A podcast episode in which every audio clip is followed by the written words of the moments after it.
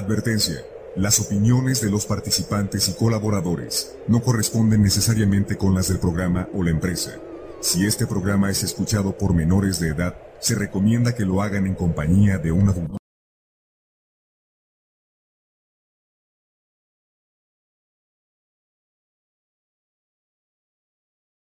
Vamos con una noticia que había ocurrido dos días antes, donde se decía que el Papa, el Papa Juan Pablo II, su santidad, había expulsado unos demonios de una muchacha. Esta muchacha llegó a una de esas audiencias privadas y se puso mal, se puso muy mal. Me platicaba un padre colombiano y también me platicaba el encargado de la oficina de exorcismos de la Catedral de Santana, en el Vaticano, que su santidad le dijo a, sus ayudantes que tenía que la acercaran, puso su mano sobre su frente, elevó una oración y esta joven volvió a la normalidad. Son varios casos se le atribuyen seis en concreto a su santidad. Hoy en día hablar de posesión y hablar de consecuencia de el surgimiento de esta película.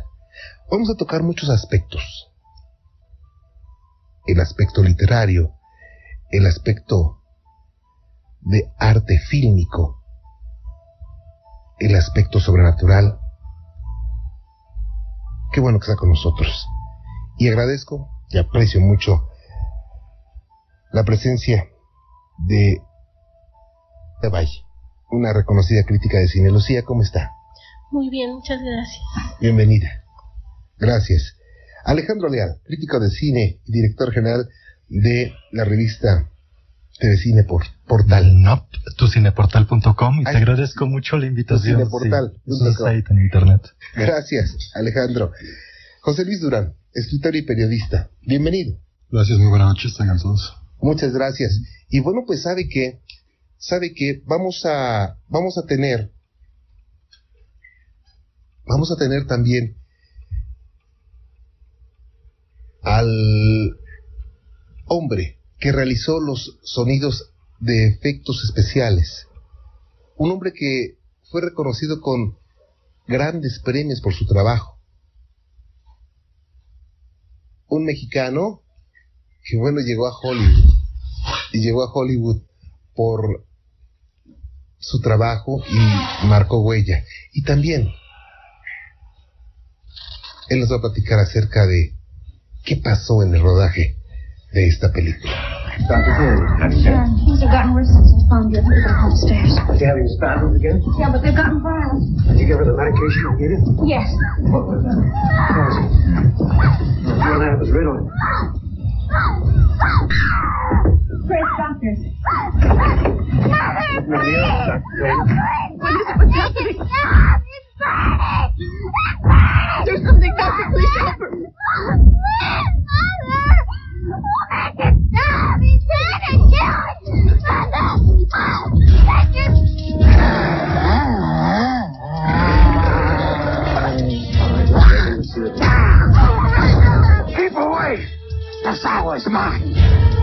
Fuck me!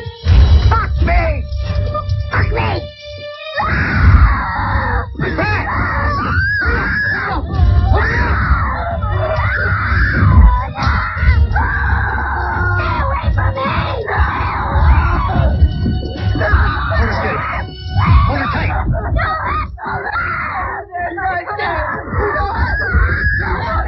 Bueno, esos son es parte, es parte de esta película que bueno, pues nada más el hecho de recordarlo a muchos, a muchos nos pone los cabellos de punta. En lo particular, déjeme decirle que yo tenía como, no sé, como 11 años tal vez, y nos fuimos unos amiguitos y yo al cine.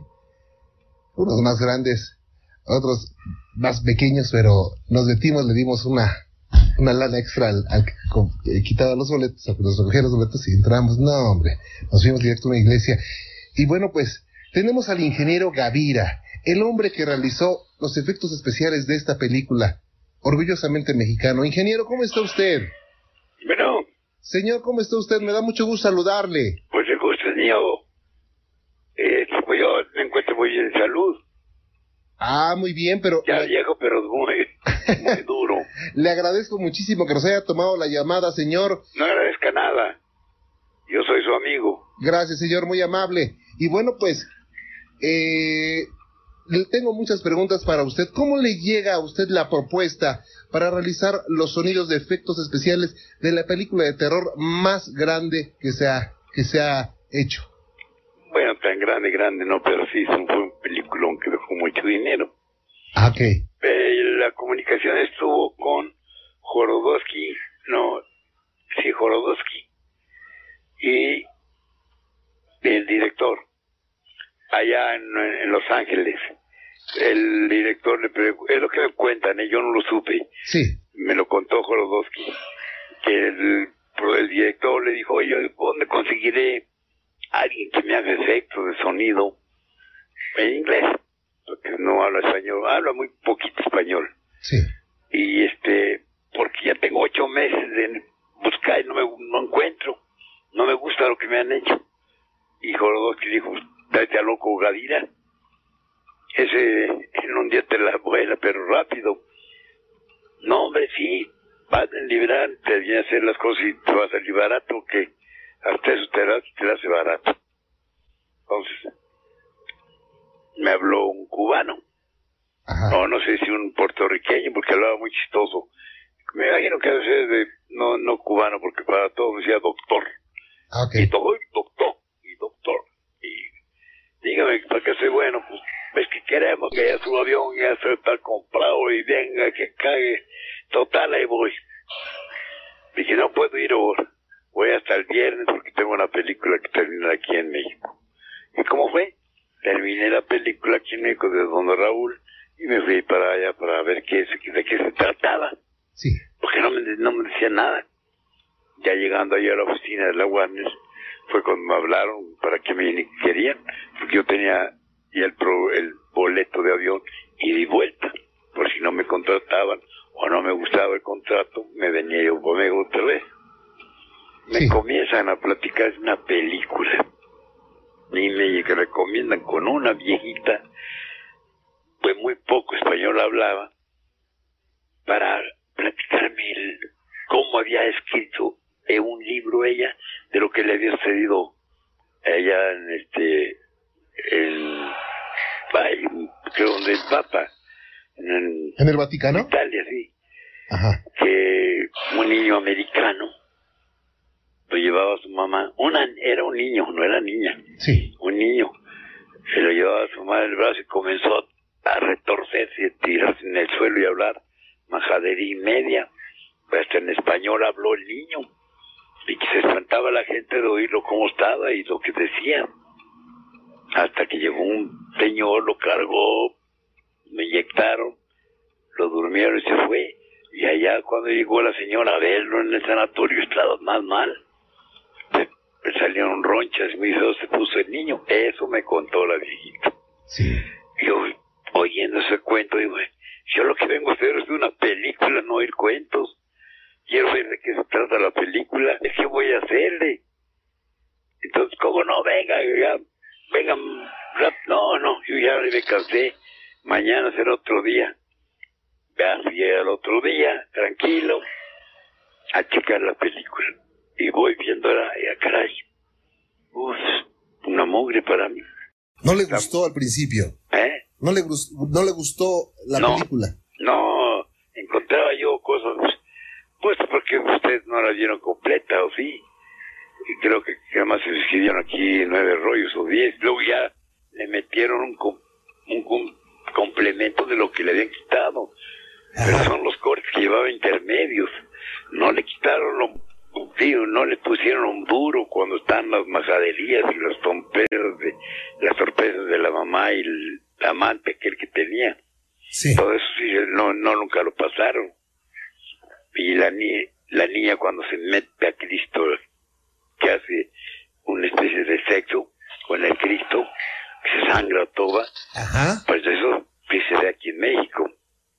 Sí, dice que se dio. esa sí, esa, esa escena sí se vio. Sí, y luego también eh, la traducción, cuando él les dice que las, eh, está ya como viejita la niña, eh, imitando a la madre del muchacho. Ajá. Dice, ¿por qué te vuelves como mi madre? Es que estoy yo foqui foqui con el Devil. Vamos, que estaba acostada con el diablo, que ya había el- acostado con el diablo. Y le llamaba Jimmy, ¿verdad? Eso también salió aquí en México, más que traducida distinto. Ah, ok. Y hay muchas cosas muy raras que te- le quitaron en la traducción y, cuando- y que aquí la pasaron en español también. Ya no tiene efectos míos, porque aquí al doblarla, pues le metieron efectos muy raros.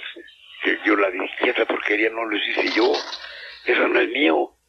Y que hablo por teléfono, no, eh, es que se dobló y salió toda la pista y la música afuera. Ah, pues, ¿qué porquería hicieron? En cambio la americana pues tiene todo lo mío. Bien, eh, ingeniero, eh, propiamente, ¿cuál es el efecto que más le impresionó? El, el efecto que usted más hizo e impresionó a la gente. Pues creo que la de la,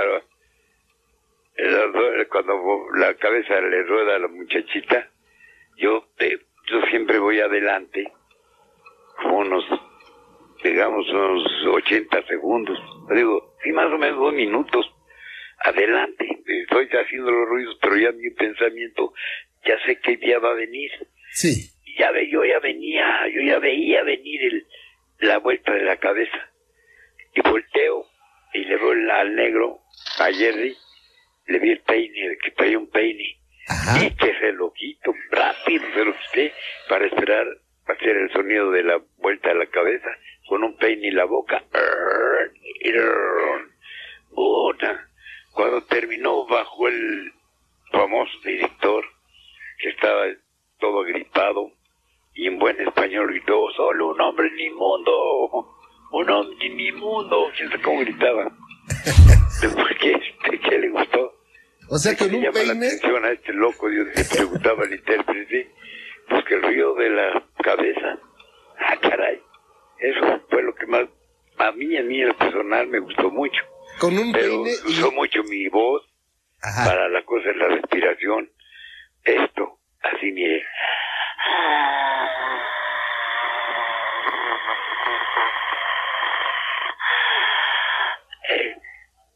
Eh, gustó mucho. Oiga, nada más le hace así y hasta nos espanta aquí, ¿eh?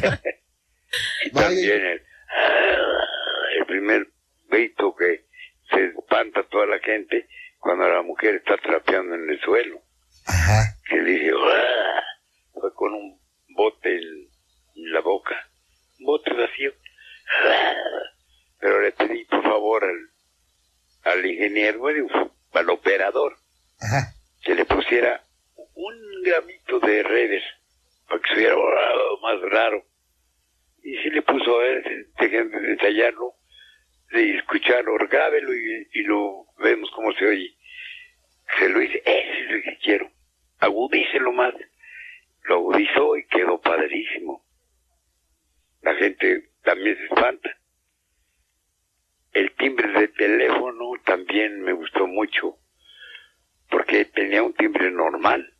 El ring, cuando él está escuchando la grabación, el amigo Que la La grabación al revés, ¿verdad? está escuchando la grabación y yo le puse un timbre porque llevé mi tablero de timbres que ves timbres de casa suena doble Se oye un timbrazo pero padrísimo y hasta brincó el público de allá de Estados Unidos brincó eh Sí, cómo no. me llevaron a verla todos me gritaban de groserías por el timbrazo ¿Qué siente, ¿Qué siente usted, ingeniero, que espantar a la gente? Pues yo, yo le hice cómico, todo, todo, les juro que lo hice medio cómico. Ajá. Para, porque en realidad yo sabía que esa película no iba a dejar nada, vamos, que llegando a México eso no lo iban a aceptar, por la cosa de la religión que existe muy fuerte aquí en mi país. Sí. Y iban a ver eso, el Cristo, iban a ver las majaderías. No, eso no va a pasar en México. que equivocada me di. A mí me dijeron que quieren los 20 mil dólares o el 3% de lo que deje la película. Digo, no, esa película no va a dejar nada. Deben los 20 mil dólares, ya vámonos. Vaya. No, hombre, ahorita, ahorita estoy yo recibiendo dinero. Porque todavía se está exhibiendo. Claro que sí, y se vende. En el mundo entero, ¿eh? Y se vende en, en videocassette, en DVD, En todo, todo. ¿Se imaginan todo el dinero que yo estoy recibiendo? Ingeniero, El 3% me daban, el 3. Imagínese nada más. ¿no? Pues ni modo, yo me hice una cosa tan rara que dije, no, eso no, jamás va- ¿quién la va a ver en México?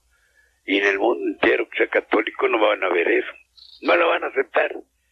Pues al contrario, la te aceptaron, le pegaron los pedazos, quitaron de la película en medio, del rollo 12, del rollo 10, del rollo 9, que agregué, por eso quedaron 20 minutos en vivo, 21, 9, 2, 20, casi 20, como unos 15 minutos más le agregaron. Pues eso, uy, la gente feliz, la volvió a ir a ver, Claro. ¿eh? Y yo, todo ese dinero, el 3% de lo que dejara, pues qué tonto fui. Pero ni modo, muy tranquilo que vivo. Qué bueno, señor. Oiga, ¿y en un momento dado no le dio miedo eh, hacer esto? O sea, participar en esta película. No, no, y me, daba risa. Después que me daba risa. Y luego me pasó una desgracia por torte. Me invitaron a cenar el ingeniero, el operador. Fui a cenar a su casa. Yo so- no hablo inglés, apenas si lo entiendo. Y este, y les dije que les iba a hacer una carne asada tipo con, con México con aguacate y guacamole. Pues, pues quién sabe qué sería eso para ellos. Pues les hizo guacamole, les hizo vamos bisteces. Y tomando la copa ahí en la, la sala, volteo y estaban quemando los bisteces. Y salgo borrado corriendo y no, no dije que era puerta de cristal. ¡Eh, cuerda! Toda la puerta. Nomás me puse las manos en la cabeza Sí. y sí me clavé en la espalda varios cristales. Me los sacaron y ya me llevaron a que me curaron en la Cruz Roja. Sí. Ya me cosieron ahí unas partes estaban muy abiertas y todo el mundo le echó la culpa a la película del exorcista. Le digo, no, no fue el exorcista, fue el alcohol que tomamos. no tiene que ver nada la, la película del exorcista, porque todo lo malo que pasaba se le echaban la culpa al diablo. ¿Qué, qué más, eh, qué cosas malas pasaron aparte de eso? ¿Qué cosas, qué otras cosas malas pasaron aparte de lo que usted? por la muerte del ingeniero que en, la- en el cuarto donde se meten y hablaban y salía el vaho como si hiciera mucho frío, este, alrededor de ese cuarto, que era de lámina, disfrazado de, un cuarto improvisado de lámina, y parecía casi, parecía la recámara de ella, la misma. Lo enfriaron tanto que se hizo una maquetota de hielo. Cuando llegó el ingeniero, entra, abre el, foro, se mete, trata de abrir la puerta de la casa ¡pum! Se le viene el bloque grandototote de lo que ya se había congelado y ¡pum! lo aplastó al pobre viejo. Vaya. Vaya, ¿cuánto tiempo tardó usted en realizar su trabajo para el exorcista? Pues yo duro, pues, siempre, siempre en aquellos tiempos de un día me echaba una película. En Y aquí, día.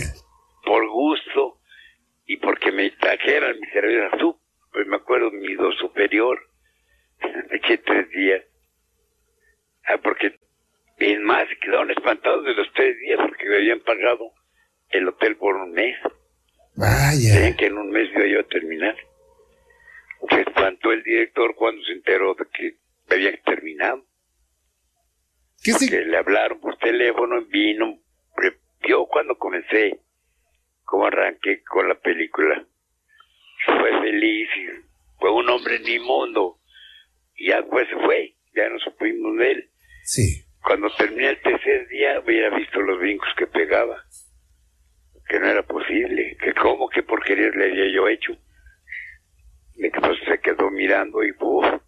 ya fui otro hombre inmundo. Y me cargó, me hasta le un beso y chubo. Con maricones no me llevo. y no, me dio el besote de gusto porque estaba ahí con su esposa, muy bonita la mujer. Preciosísima la mujer. Y él iba bien agripado, pero bien agripado, por eso no fue al otro día de que seguí grabando.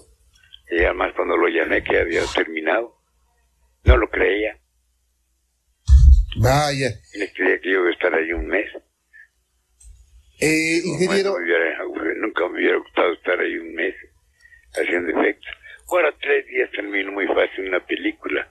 Antiguamente cuando eran las películas de aquí de México era, no había magnético, todo era con material fotográfico, pues me los echaba en un día, porque no tenía que ni perder un ruidito. Si se me iba una puesta de un vaso o un choque de copas, automáticamente cuando terminaba el rollo me pedía que hiciera el ruido aparte. Si en un pedestal de un guay, hacía el ruidito del choque y la puesta del vaso, Sí. porque se me pelaba el ruidito. Y, pero en un día terminaba una película de nueve rollos. Es- esto solamente lo podía Cuando hacer. llegó aquí a México, el español, este loco, ay, que lo trajo Barbachán, hombre, el viejo español, tan famoso mundialmente. Ay, ¿cómo se llamaba? Ay, Barbachán, no, no. ¿Quién sería? ¿Carlos Velo? ¿Eh? ¿Carlos Velo, maestro? No, ese fue mi amigo muy bueno. ¿O el... No, director de cine viejo, antiguo. Muy buen director, mundialmente reconocido. Barbachano Barba- Ponce. eh, Barbachano lo trajo. Ah, al viejo español. Ay, chaparro, con mi voz, igual que un poquito más rojo que yo. Ay, yo inclusive sin saber quién era lo saqué del cuarto. bueno, ahorita nos acordamos. Luis Buñuel, maestro? ¿Eh? Luis Buñuel. Buñuel. Ahí está, latinamos. A Buñuel fue el que echó fuera del cuarto. Eso es. Porque yo decía, ¿por quién sabe qué tanto hablaba? Así vato. ¿Qué? Yo, ¿qué dice este hombre? ¿Qué quiere? Bueno, yo, él si no fuera. Así me atreví a echarlo fuera. Miren nada no, hombre, cállate la boca que es Barbachano. ¿Y ese quién es? Es que me interesa quién eres, Barbachano. Ajá. Pues es el director de la película. ¿Cuál fue? El perro andaluz. Sí, claro. Clásico del Oh, surrealismo. todas las hizo aquí en México, me las hice yo de, de él, porque se volvió loco. Andaba enamoradísimo de mi trabajo, Ujú. porque decía que no había en el mundo nadie que hiciera lo que, que le contaron. Un hombre veía un rollo y lo hacía rápido. Un- en un día, una película. Maestro, ¿qué significó para usted y para su vida El Exorcista? Pues, pues, fue- como la vi, nada, no me no significó nada, un trabajo más, pero cuando vi el triunfo de, fue una, sí significó una torpeza de no saber cobrar. Vaya, maestro. Bueno, pues tenemos aquí a José Luis Durán, escritor y periodista, a Alejandro Leal, crítico de cine, ¿A quién? a Alejandro Leal, crítico de cine y director general de la del portal Tu Cine Portal, también para a Lucía Valle, crítica de cine, y también quieren platicar con usted, maestro, si nos lo permite. ¿Ve? Maestro Gavira, buenas noches. Habla Buenas Alejandro noches. Leal. Eh, yo tengo una duda que igual y, y pues nos ¿Ya ha acompañado. Sí, sí, sí, yo Te tengo a- una... A ver, ahí sí me escucha bien, maestro. Ya, ahora sí ya. Ok, mire, mm, yo creo que igual como yo, muchos mexicanos durante 30 años eh, hemos crecido con esta, e- e- esta, Especie de malentendido. pues, si lo queremos llamar así, o igual usted nos lo confirma o no. Em, El Exorcista ganó el Oscar por mejor sonido, pero usted no estuvo en esta fórmula de ganadores, ¿verdad? Sí. ¿Por qué? Bueno, porque a mí, a mí me lo entregaron como, como por premio especial al principio. Ah, ok. Eso quiere decir que usted... Por yo decía que era por, yo siempre he dicho que a mí me, no me lo dieron por mí, Ajá. sino se lo dieron por mi basura. y siempre lo he dicho, Sí. que esto me lo dieron no por mí, sino por la basura que habla, la basura que hace ruidos. Ajá. Ah, ok. Y, y nos comentaba que es un premio especial, no tanto por los efectos de sonido. Dijeron premio especial. Pues yo creo que se está cometiendo una injusticia, a mi parecer. Eh, por ejemplo, eh, si revisamos en el Internet Movie Database, ¿Qué Eh, eh, si, re- si revisamos en, en- en la base de datos eh, de, de los premios Oscar, en el año en que se le dio el premio al exorcista, El- nada más, sonido. ah, Y exactamente, por- sí, y y están, recono- están reconocidos nada más Boss Knudson y Chris Newman. Newman, ah, el, el operador de sonido. Exactamente. A ese también le dieron. Pero también no se lo dieron al verdadero, al que operó todo. Ajá. Porque ahí le dieron eso y eh, eso sí, hagan cuenta que lo estoy mirando ahorita. Sí. El brinco que pegó el verdadero operador. Claro. ¿Y a mí qué? No le dieron nada. Pues sí. Pues es una injusticia, ¿no? De, Pues sí. cualquier manera. Igual que usted no se le reconozca en estos listados oficiales de los Óscares. Pues, pues, creo que sí, ¿eh? Creo, yo tengo entendido que ya ahora sí. Ah, bueno, vamos a checarlo bien entonces. Pero bueno, el reconocimiento, el reconocimiento más grande es el del público. Claro,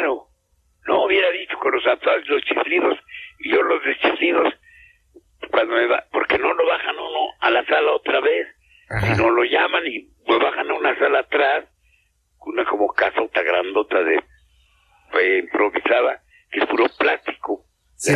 Bueno, eso dicen que es plástico, yo veía muy grande, muy hermoso, donde están las mesas llenas de coña, whisky, la- hermosísima la comida, digo la cena.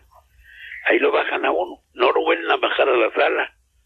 Entonces yo, fuera mi mujer, le preguntaba yo al negro, a Jerry, oye, mi esposa, ¿cómo no va a saber dónde estoy? Ahorita te la traigo, no te des problema.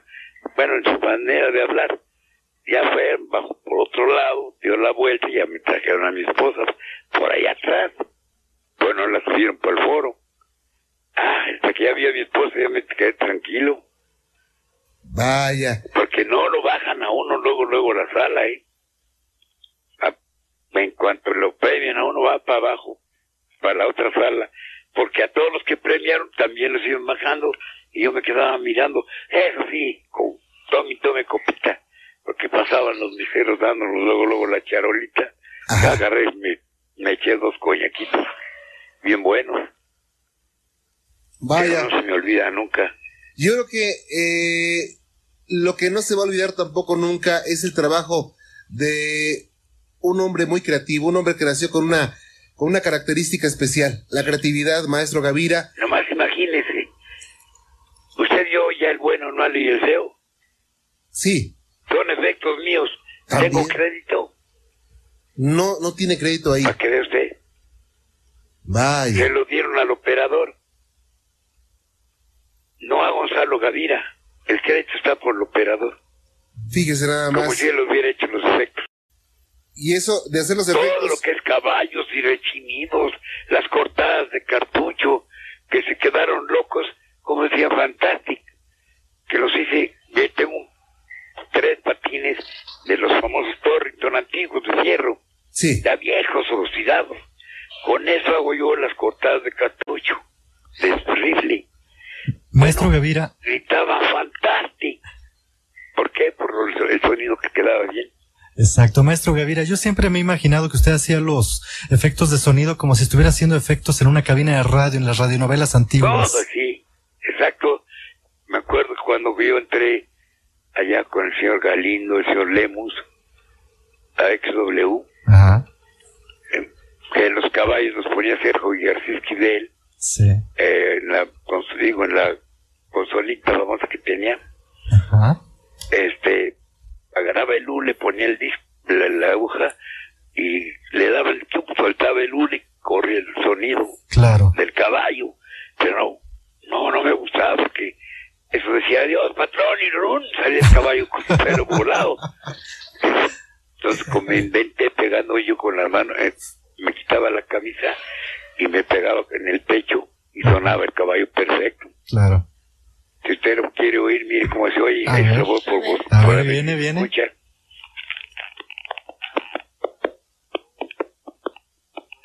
No, Sí hombre. oye. El maestro Gavira en acción.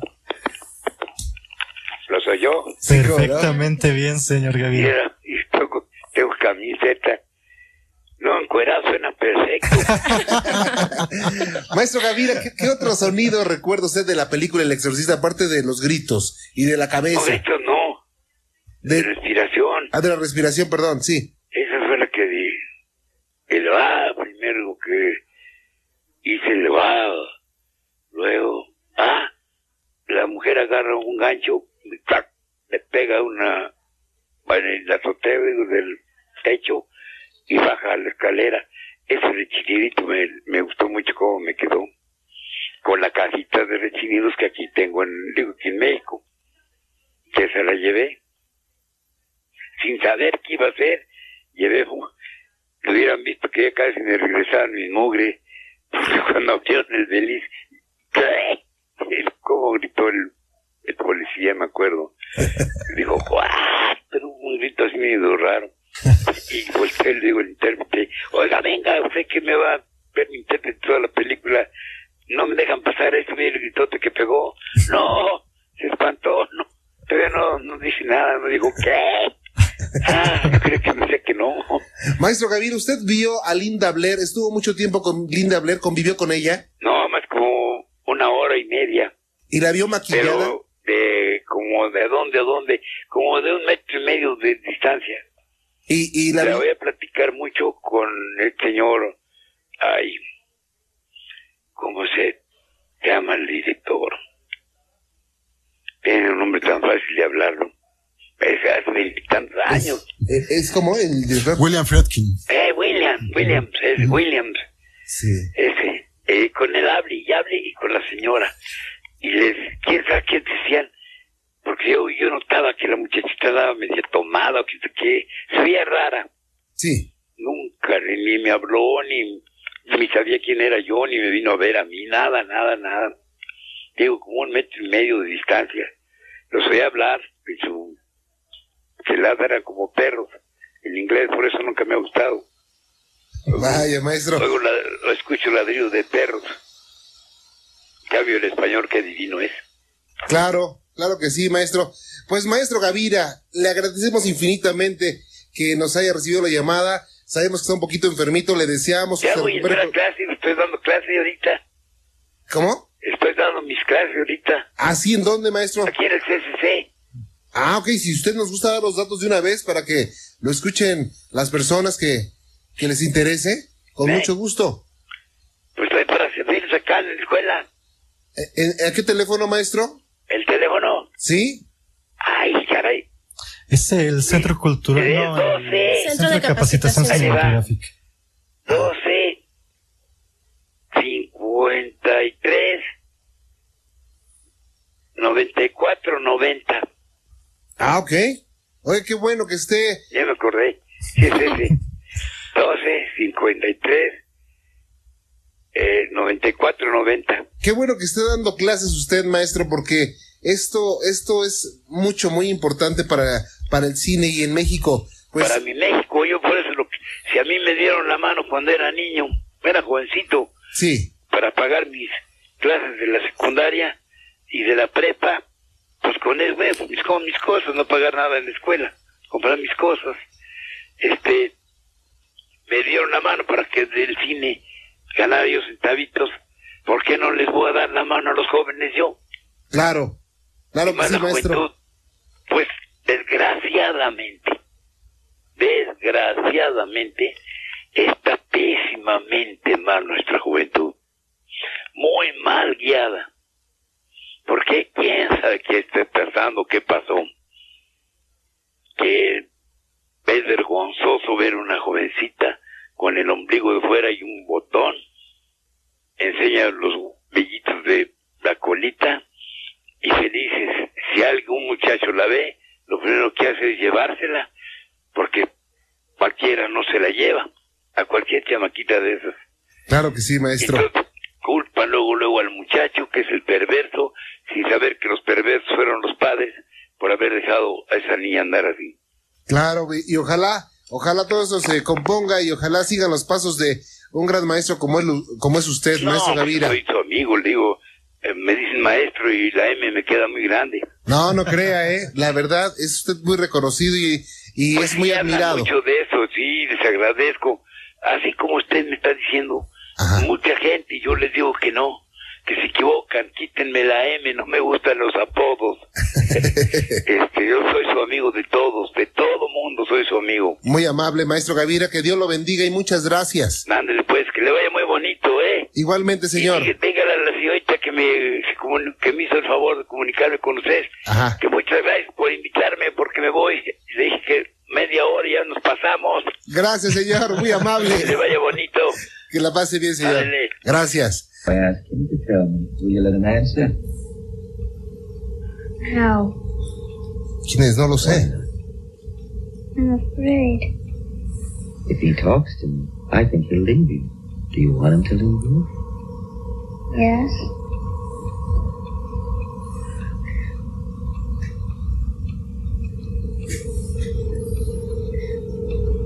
I'm speaking to the person inside of Reagan now. You are there, you two are hypnotized. You must answer all my questions. Come forward. Answer me now.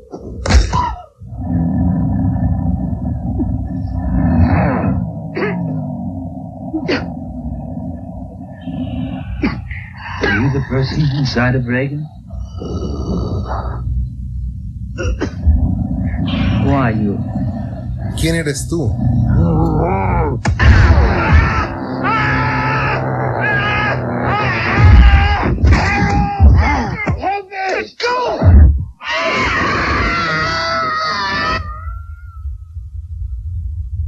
Vaya. No, El hombre, lo dejaron sin hijos al pobre psiquiatra, ¿eh? Sí, fue cuando lo toma de, de, de- la de los parte. testículos, ¿verdad? Sí. Bueno, pues eh, William Peter Blatty, autor del Exorcista, un joven estudiante de literatura de la Universidad Jesuita de Georgetown, en el estado de Washington, en Estados Unidos, cuando en agosto de 1949 y- eh, leyó la noticia en el diario de Washington Post que un sacerdote libra a un joven de Mount Rainier de las garras del demonio. 25 años después, tras investigar los hechos y cambiar a petición del padre Walden, sacerdote que practicó aquel exorcismo, la identidad del protagonista por una niña, escribió una novela en la que vendieron 13 millones de ejemplares. Y bueno, pues, ¿qué le ha traído? ¿Qué le ha dejado a usted esta película? El maestro Gavira pues nos dejó impresionados por la forma en que hizo esto. Dos días le bastaron. Bueno, un día le bastó, pero se quedó dos días porque dice que le llevaban su cerveza. Pero gran trabajo, gran, tra- gran trabajo. Se habla mucho acerca de eh, situaciones extrañas. Linda Blair, por ejemplo, una jovencita que eh, hizo la película, se volvió muy famosa, ganó mucho dinero, pero sus amistades se retiraron. Le tenían miedo sus amistades a la niña. Tuvo problemas ahí. De hecho, esto fue a raíz de que las personas pensaban que ella había hecho las escenas, la famosa del crucifijo, crucifijo que ya nos mencionaron, pero no fue ella quien hizo las escenas fuertes de la película. Fue una doble de nombre Elaine Dietz. Y sí, sus amistades se, se alejaron de ella pensando que ella había he- hecho todo esto, ¿no? En penetrarse con el crucifijo, eh, todas las groserías. Se dice que ella no fue quien, quien lo hizo, ¿no? Aunque sin embargo, por ejemplo, cuando se hizo el casting, pues la niña estaba bastante despierta, Sí, ¿verdad? bastante despiertita, porque bueno, el director pues ya estaba cansado de, de hacer un casting interminable en el que todas las niñas que llegaban se iban horrorizadas con su mamá ¿Y pues por qué? Pues porque hacía cosas bárbaras, ¿verdad? La niña Regan. Hasta que llega la última, la, la, la niña Linda Blair. Dice, bueno, pues ya para no dejar, ¿verdad? Pues vamos a hacerle el casting a esta niña. Dice, bueno, a ver, ¿ya leíste El Exorcista? Sí, ya. Ok. ¿Sabes de qué se trata? Sí. ¿De qué se trata? Pues de una niña que es poseída y hace cosas malas. Dice, bueno, ¿y como qué cosas malas? Pues dice muchas leperadas y aparte se masturba con un crucifijo, ¿no? Caray, pues se quedó boquiabierto el señor director y dijo, bueno, como que para no dejar de ¿ni sabes cómo se hace eso? Claro, yo lo hago todo el tiempo que tú no. El papel fue para ella.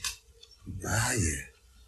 Vaya, y bueno, pues quiero recordarles a las personas que nos acaban de sintonizar que está con nosotros Lucía Valle. Ella es crítica de cine, Alejandro Leal, crítico de cine y director general de Tu Cine Portal y también José Luis Durán, escritor y periodista y estamos platicando acerca de la película El Exorcista. Si usted quiere hacer contacto con nosotros vía correo electrónico, hágalo por favor a Juan Ramón arroba prodigy.net.mx. Juan Ramón arroba prodigy.net.mx. Y también, si lo prefiere, hágalo a la mano peluda arroba radioformula.com.mx. La mano peluda arroba radioformula.com.mx. Y bueno, si quiere comunicarse telefónicamente con nosotros, 55 34 31 77, 55 34 32 89. 55 34 31 28, 52 79 57 57. La multilínea es 51 66 3403 y dos ladas sin costo 01800 80 00 970 y 01800 80 00 103. Y bueno, pues mucho se ha hablado, tal vez algunas cosas exageradas, algunas cosas ciertas, hablábamos de la pequeña Linda Blair, pequeña en 1973. Después a ella la llama nuevamente para hacer dos versiones más de El Exorcista que no fueron tan exitosas. Fue una más, ¿verdad? ¿No fueron las dos? Dos. Dos más. Entonces, ella empieza con problemas, no solamente eh, en relación a su, a su entorno social, ella tiene problemas internos. Ella empieza con una dependencia de drogas. Ella cae a la cárcel en algunas ocasiones por el consumo y la posesión de drogas. Ella, siendo una actriz pues muy famosa, muy talentosa, empieza a decaer. Para muchos, esta decadencia se llama maldición. La maldición de la película El Exorcista. Sí, yo creo que, pues también es la maldición de las malas actuaciones, ¿no? Yo creo que Linda Blair encuentra una buena actuación, encuentra el personaje ideal en El Exorcista. Pero a partir de eso, las dos películas subsiguientes son malísimas, es la verdad, ¿no? Sí. Son malísimas. En la segunda vuelve a salir Linda Blair, Linda Blair, pero en la tercera ya sale el señor Richard Burton, si mal no recuerdo. Creo que ya no la dirige William Friedkin, ¿sí? Ya no la dirige y todo sucede en un hospital psiquiátrico y es más apegado al cine de asesinos seriales, la tercera, que realmente al terror, ¿no? Yo quisiera... De hecho, José Luis, perdón que te interrumpa. La tercera la dirige el propio em, William Peter Blatty, que es el autor de la novela. Eso es bien, bien interesante, ¿no? Así es, así es. ¿ah? Sí, entonces yo quisiera hablar un poco de esto que hemos tocado aquí. En el 73 se da un fenómeno muy extraño con el exorcista, extraño para ese momento, muy común actualmente, que es el de la gran mercadotecnia. En 1972 empiezan a llegar noticias este, en ese sentido. Eh, en los periódicos vespertinos se insertaban notas que decían, mató a una anciana después de ver el exorcista. Sí, nos estaban seduciendo al público con la verdad, o nos estaban engañando con la verdad más bien, con datos veraces pero todavía no verídicos, ¿sí? Y se fue creando toda una campaña, también mítica, legendaria, en torno a una película que no habíamos visto, pero que al momento que empieza a surgir toda la información, todos queríamos verla. En 1973 se presenta en una, en un eh, festival cinematográfico aquí en México, en la, la famosa, este... ¿En Acapulco? No, aquí en el Aquí Distrito en la Federal. ciudad. ¿Cómo se llama la, la muestra? La internacional? muestra, tienes razón. Sí, se presenta en el ya inexistente Cine Roble, que ya, ya desapareció. Eh, yo recuerdo muy bien la, la gran fila de personas que había, ¿sí? Pero en mi muy particular opinión, siento que después de todo ese borbandeo de información, la película me quedó a deber algo. Creo que el gran aporte que hace, que hace el exorcista, es meter al diablo ya como superstar. No es un demonio, ¿no? Porque como tú dijiste, Juan Ramón, cuando Jesús hace el primer exorcismo, sí, le contesta el poseso, eh, mi nombre es Legión porque somos muchos, ¿sí? Estamos hablando de una serie de demonios menores, pero el exorcista es Pasuso, que es el nombre que se le da al diablo, Es, es, a Satán, es, es un diablo del campo, sobre Así todo. es, un demonio del campo. pero es de los diablos mayores, no es, no es un funcionario menor. Ah, no, claro que no. Ya es uno de los grandes diablos y es el que va a poseer a Linda Blair en este Sí, pero caso. tampoco a es el diablo diablo, No es el como diablo se lo dice diablo. en un momento. Así es. a- Y, que- que se representa como una, una, una gran eh, plaga Así de es, langosta, sí, así es. Ajá. Entonces, este fue el que, el que posicionó a, a Linda Blair, bueno, a Reagan, por abrir el campo con la Ouija, querer Así hablar es. con el capitán Dowdy. Morgan, No, Dowdy. Dowdy. Sí. Ah, ok. Entonces, este, yo creo que el diablo, Satán, había estado un poco jubilado de la liturgia, ¿sí? De hecho, yo creo que en esa época muy pocos, digo, a pocos que no este, leyeran la Biblia, eh, conocían la palabra exorcismo, ¿sí? El exorcismo vuelve a meter la palabra a la liturgia porque, sobre todo con el Papa Pío VI, sí, el diablo fue desapareciendo de la, de la liturgia cristiana, de las liturgias dominicales. ¿Y qué sucede? Que de repente Occidente empieza a perder el referente de maldad. Ya no tiene un referente que le mida su maldad. Estamos hablando que en el 63 es el asesinato de John F. Kennedy, la pérdida de inocencia de Estados Unidos, ¿sí? Después de eso viene una gran época, sí, de violencia. No hay referentes para que nos midan. Es que el mal se mide así. El bien de repente crea muchas confusiones, ¿no? En este momento el señor Bush dice de ser un iluminado, dice representar el bien, y creo que mucho lo cuestionaríamos, ¿no?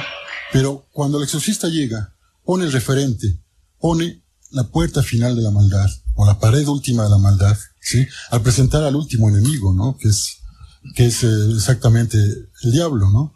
En ese momento yo creo que ese es uno de los grandes aportes del, de- del exorcista, reincorporar a la liturgia, a la imaginación de Occidente, el mal, el espíritu del mal, ¿eh? porque el, el mal no tiene una representación física. La representación que nosotros vemos con los diablos en los calderos y con tridente y todo eso es una representación medieval. La Biblia Claro. habla muy claro, es un espíritu, el espíritu del mal. Y yo creo que esa es la gran representación que hace el exorcista. Presentarnos en toda la película ese espíritu del mal constantemente presente y amenazante. Que ya había empezado a abrir camino en el 68 el bebé de, de Rosemary, ¿no?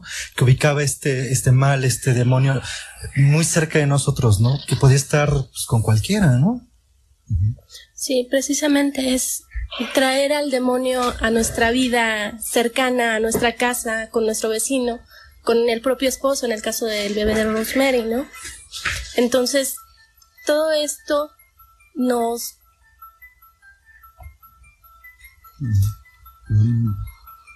Nos da otro, otro panorama. un panorama más Sí. Bueno, pues fue algo nuevo. No sé si, yo creo que no nada más para México, nuevo para el mundo. Una, una película de estas. Bueno, pues así termina un episodio más de las grabaciones de la mano peluda. Hasta la próxima.